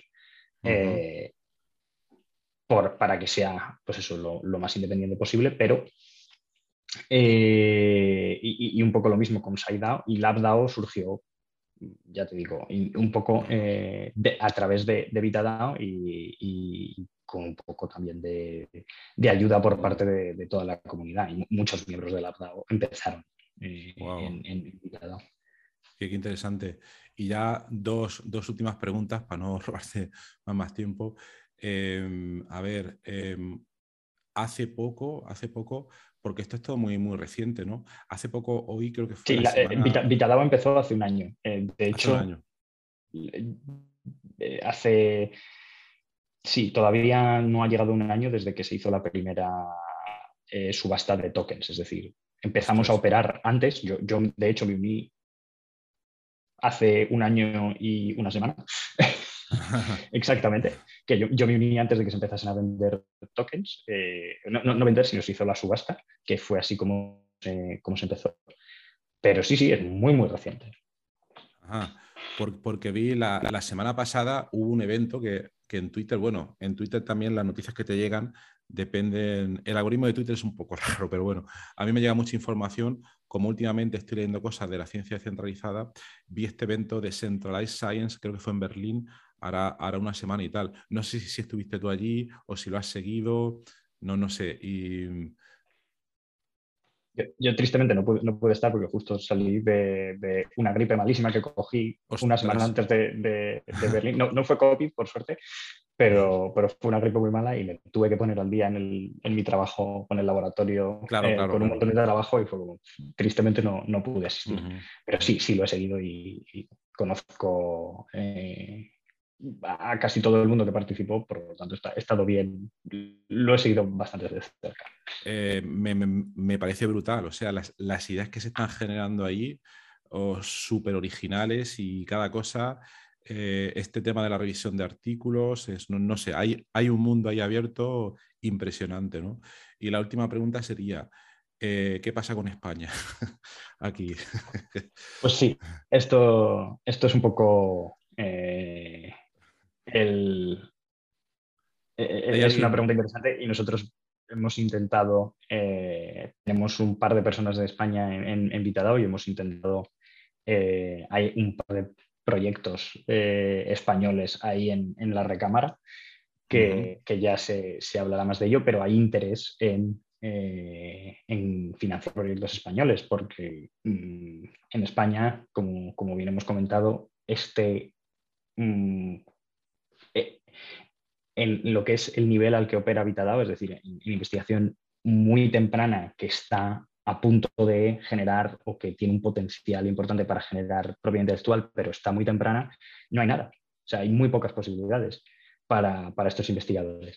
Eh, entonces, bueno, es, eh, una oportunidad interesante y luego también hay, como, como hemos comentado, una investigación a, muy buen nivel. Entonces, mm, eh, estamos intentando, estamos intentando movernos por ahí. Y hay gente invitada sobre todo, eh, eh, que es lo que, lo que yo conozco de, España. y un, ahora mismo creo que somos tres personas. Pero bueno, esperemos, que, esperemos que según vaya creciendo haya, haya más eh, interés por parte de, España y otros países hispanohablantes. Claro que sí, claro que sí. O sea, yo ahora mismo lo veo, lo veo súper interesante y como tú bien has dicho, eh, por la casuística bueno, de España y de cualquier otro país donde, donde la financiación se pudiera mejorar, que siempre se puede mejorar, ¿no? Pero eh, lo que estoy viendo ahora mismo, lo, que me da la impresión es que uno, puede ser, uno puede ser un científico excepcional en su, en su área, ¿vale? Ya sea la longevidad o, o el fármaco o la informática o lo que sea, eh, bueno, en informática creo que, pasaría menos, ¿no? Pero eh, veo todavía que hay una barrera, ah, yo porque soy una persona muy curiosa y, me meto en 100.000 temas y, exploro y demás, pero eh, yo creo que, lo que debe pasar dentro de poco para que esto funcione un poco mejor, lo digo de, de manera constructiva, es, creo que hay una barrera ahora mismo para que la gente entienda todas las implicaciones que tienen todas estas cosas. Quiero decir, alguien puede ser desarrollar unas moléculas impresionantes, pero como los científicos siempre están o estamos, no sé cómo decirlo, en su molécula, sus historias, le viene una cosa de este tipo y dice, ¡guau! Yo no me voy a calentar la cabeza en intentar entender esto. Yo me voy a mi paper, a, mi, a, a lo que hago siempre y no salgo. Y a lo mejor se pegan luego más tiempo rellenando las solicitudes del Plan Nacional en España, que mucho más curre que luego pensar un poco, informarse un poco y en investigar este tipo de, de oportunidades para, para mover sus proyectos, ¿no?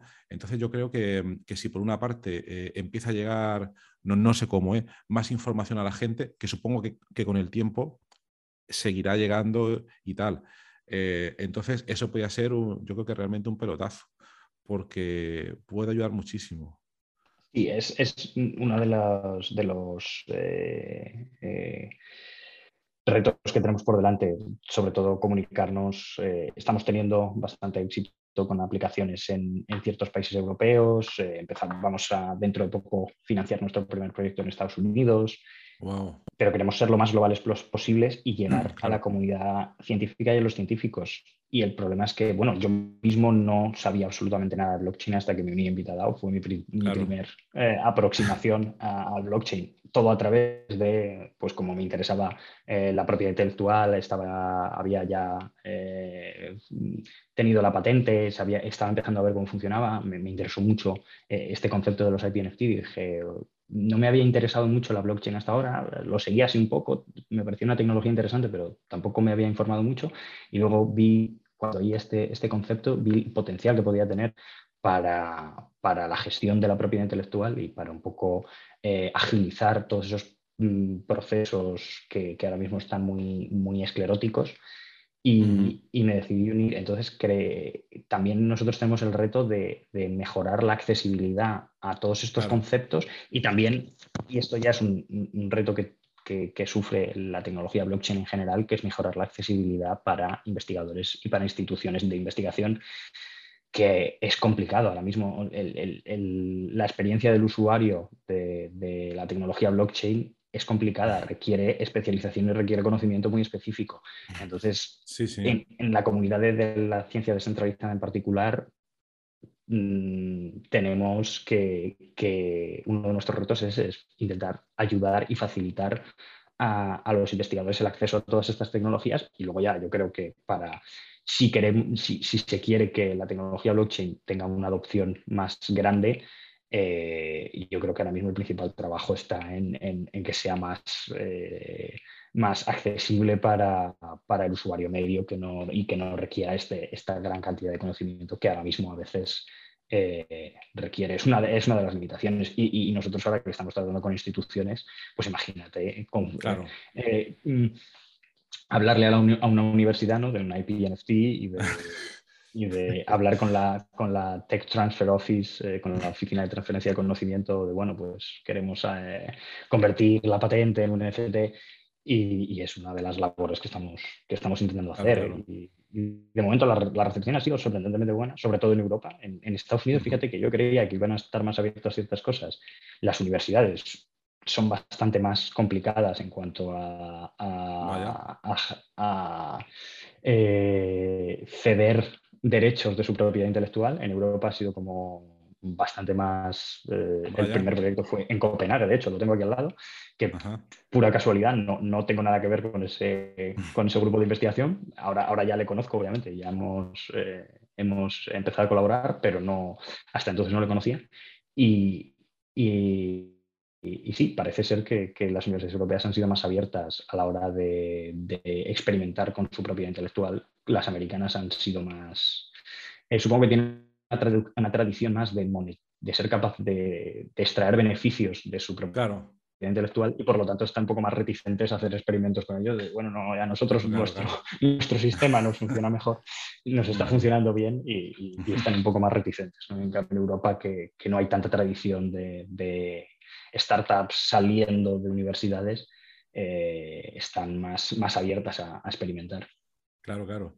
Pero yo, yo lo que veo por lo que has comentado tú, eh, yo puedo entender que un científico, un investigador, bueno, se tenga que poner las pilas, porque aquí estamos hablando a una barrera técnica, hay que entender un poco de blockchain, ¿vale? Y una barrera tipo startups, transferencia, que muchos investigadores pues no tienen, son, son muchas patas. Pero una, una, una, no me sale, una oficina de transferencia tecnológica de, de, una universidad, ahora mismo se tienen que poner las pilas, porque esto a mí me da la, impresión de que es por lo que viene y no tienen excusa. un investigador se puede excusar en el paper, pero una TTO no se puede excusar y se tiene que poner las pilas y también los abogados de, patentes y toda esta gente, porque yo creo que esto ha venido ya para, para quedarse, ¿no? Entonces... Es, eh, es, un poco, es un poco la idea, que que tiene que haber cierta disrupción en ese, en ese campo. Y, hombre, la idea es que, obviamente, los científicos, como tú dices, eh, tienen que participar activamente, pero al menos yo, eh, esto es personal, luego dentro de, de, de puede haber distintas ideas, en mi opinión, el científico tiene que hacer ciencia y concentrarse en hacer ciencia. Y el sistema que hay alrededor tiene que estar preparado para que él se pueda centrar en eh, generar conocimiento científico y precisamente una de las cosas que, queremos hacer en Big es, esa incubación, ¿no? esa, guiar al, científico en, eh, en, todos estos procesos para que él se pueda dedicar a generar el conocimiento y, por supuesto, darle todo el control que, que, él quiera tomar en, las decisiones. Porque esto, la idea es que cuando se genere este IBNFT, el científico tenga también parte de poder de decisión en qué se hace con, su idea, o no, si no quiere, y, prefiere, oye, pues yo lo vendo y me quedo con esto y, yo sigo haciendo mi ciencia y vosotros hacer lo que queráis con eso, pero que, al menos tenga lo que es eh, la propiedad y, la capacidad de decisión eh, frente a sus propias ideas. Entonces, lo único que como científico eh, se espera dentro de, este tipo de comunidades son las ganas de, de de avanzar el proyecto en, una dirección que pueda ser útil para el paciente. Eso es, si tú tienes ganas de pensar de, oye, mira, es que yo tengo estas ideas, pero realmente no tengo mucho conocimiento de transferencia de, tecnología, no sé, no entiendo o, no tengo tiempo para ponerme a, investigar pues, cómo llevar mis ideas a, un nivel más tecnológico, pero realmente quiero, creo que estas ideas son útiles y creo que pueden eh, llevarse al paciente. Mm, en, este tipo de comunidades se tiende a, aceptar eso con, mucha, eh, con mucho entusiasmo y a guiar y, a suplir ese, esa, eh, eh, sí, esa falta de, conocimiento en, temas más comerciales que, los científicos normalmente tenemos. Me, incluyo porque estoy aprendiendo, pero, pero me queda mucho y, no sé en lo que me quiero especializar, quiero seguir haciendo ciencia. Claro, claro. Claro. Pues muy bien, muy, muy interesante. Eh, Estefano, yo te seguiré preguntando más cosas, pero yo, yo creo que, ya está bien, que le estamos robando aquí horas a la investigación, al sueño, a, a, a todo, a todo, ¿no?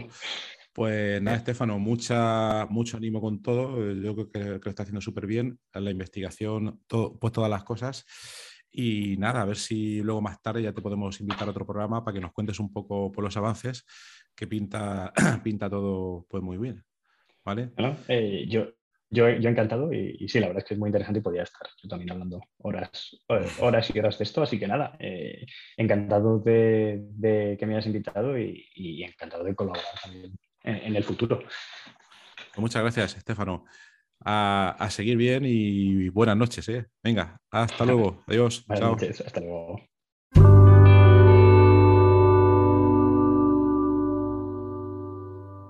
Muchísimas gracias por haber escuchado hoy este episodio del podcast Investigando la Investigación. Y también, sobre todo, gracias por haber llegado hasta aquí, porque esto ya es el final del episodio del podcast. Si ya conoces el podcast y me conoces a mí, pues esta parte ya te la puedes saltar. Pero si acabas de llegar al podcast y quieres saber un poco más sobre él, te recomiendo que te quedes solo un momento. En primer lugar, te voy a comentar quién soy y a qué me dedico. Mi nombre es Horacio Emilio Pérez Sánchez, a veces lo abrevio como Horacio Pérez, y soy de formación químico computacional. Actualmente estoy contratado en la Universidad Católica de Murcia, UCAM, donde me dedico a tareas de investigación Soy actualmente el investigador principal del grupo de investigación en bioinformática estructural y computación de altas prestaciones, donde nos dedicamos a desarrollar métodos avanzados de descubrimiento de fármacos, a implementarlos en supercomputadores debido a la gran cantidad de cálculos que estos tienen que realizar y además eh, proporcionamos acceso a dichos métodos a través de servidores web o a través de otro tipo de herramientas bioinformáticas. Al mismo tiempo aplicamos dichos métodos a problemas más relevantes dentro del descubrimiento de nuevos fármacos y los compuestos que descubrimos los patentamos y los licenciamos a diversas empresas. También soy docente en diversos grados en la UCAM, como puede ser el grado en farmacia, el grado en ingeniería informática y el grado en medicina. También trabajo por cuenta propia como autónomo. Y ahí tengo tres líneas principales de actuación. Una de ellas consiste en la asistencia o mentoría en tema de investigación académica e industrial, donde te ayudo a responder a las siguientes preguntas. Uno, ¿cómo conseguir que tus artículos científicos sean aceptados en revistas de alto impacto? Dos, ¿Cómo conseguir que tus proyectos de investigación obtengan financiación en convocatorias competitivas nacionales e internacionales? 3. Cómo gestionar eficientemente tus proyectos de investigación actuales para conseguir los objetivos propuestos. Y 4. Cómo incrementar tu productividad como investigador y disminuir tu estrés. También ofrezco servicios de asistencia en bioinformática estructural respondiendo a las siguientes preguntas. 1. ¿Cómo descubrir compuestos bioactivos en diversos contextos, tanto farmacológicos, nutracéuticos o agrícolas, etcétera? 2. ¿Cómo proponer y validar modelos moleculares para sistemas biológicos? 3. ¿Cómo acelerar drásticamente la ejecución de cálculos complejos y costosos? Y 4. ¿Cómo permitir que usuarios con conocimientos informáticos mínimos puedan acceder y sacar rendimiento fácilmente a herramientas científicas complejas? Y por último, también me dedico al desarrollo de diversas herramientas de software para temas de productividad, los cuales iré informando durante los diversos episodios de este podcast. En cuanto al podcast, como podéis hacer quizás una idea si habéis llegado hasta aquí y habéis escuchado alguno de los episodios, mi intención e interés es divulgar la investigación. Divulgar la investigación que se hace en muy diferentes contextos, tanto a nivel académico como a nivel industrial porque el tema de divulgación académica e industrial pienso que no se le da la suficiente importancia, y también el trabajo que realizan investigadores autónomos y diversos colectivos. Además, eh, doy especial hincapié en el tema de la informática estructural a la hora de divulgar también la investigación que realizamos en nuestro grupo. Por otra parte, también tratamos temas de productividad y todo tipo de herramientas que nos puedan ayudar a mejorar todos los procesos necesarios para poder realizar una investigación en condiciones y con un rendimiento adecuado. Si escucháis el primer episodio del podcast, que es en realidad el tráiler, ahí tenéis algunos detalles más, pero bueno, esa sería la idea principal. Por último, también quisiera mencionar que tenemos una comunidad de Discord organizada en torno al podcast. En la mayoría de las notas del programa, de los episodios, tienen los, los detalles para acceder a esta comunidad y eh, es muy interesante porque ahora mismo tenemos unos ciento y pico de usuarios, de oyentes que se conectan a la comunidad de Discord y de ahí surgen diferentes conversaciones y por ejemplo algunos episodios, como digo de memoria, el de ciencia de datos, el de la investigación en ciencia de datos es uno de los que surgió ahí, pero también ha servido para que oyentes hayan realizado dentro de esta comunidad de Discord nuevos contactos a la hora de exponer intereses similares en temas tanto de investigación como de productividad y de diversos, de diversos países de, habla hispana. También me gustaría decirte que si te ha gustado el podcast, te agradecería muchísimo si lo pudieras sugerir a amigos, contactos que pienses les pueda llegar a interesar o compartir eh, a través de múltiples plataformas, ya sean las redes sociales, mensajería, WhatsApp, Telegram, Discord, etcétera, emails o cualquier otro medio. Asimismo, también ayuda mucho si en las diferentes plataformas donde se puede escuchar el podcast, como Spotify, Apple Podcasts, Evox, etcétera, nos puede dar ahí eh, cuatro estrellas, cinco estrellas, etcétera, lo que tú veas necesario. Pues todo esto al final ayuda a que el podcast llegue a más gente. Y por último, si quieres ayudar a esta idea, si quieres ayudar al podcast económicamente, te agradecería que te suscribieras a la versión premium del podcast tiene los detalles en los enlaces de las notas del programa o puedes ir directamente a Anchor FM barra Horacio-PS. Y ahí tienes todos los detalles. Y bueno, aquí se termina esta outro del podcast, un poco larga, pero me parecía necesaria para todos aquellos que lleguéis por primera vez.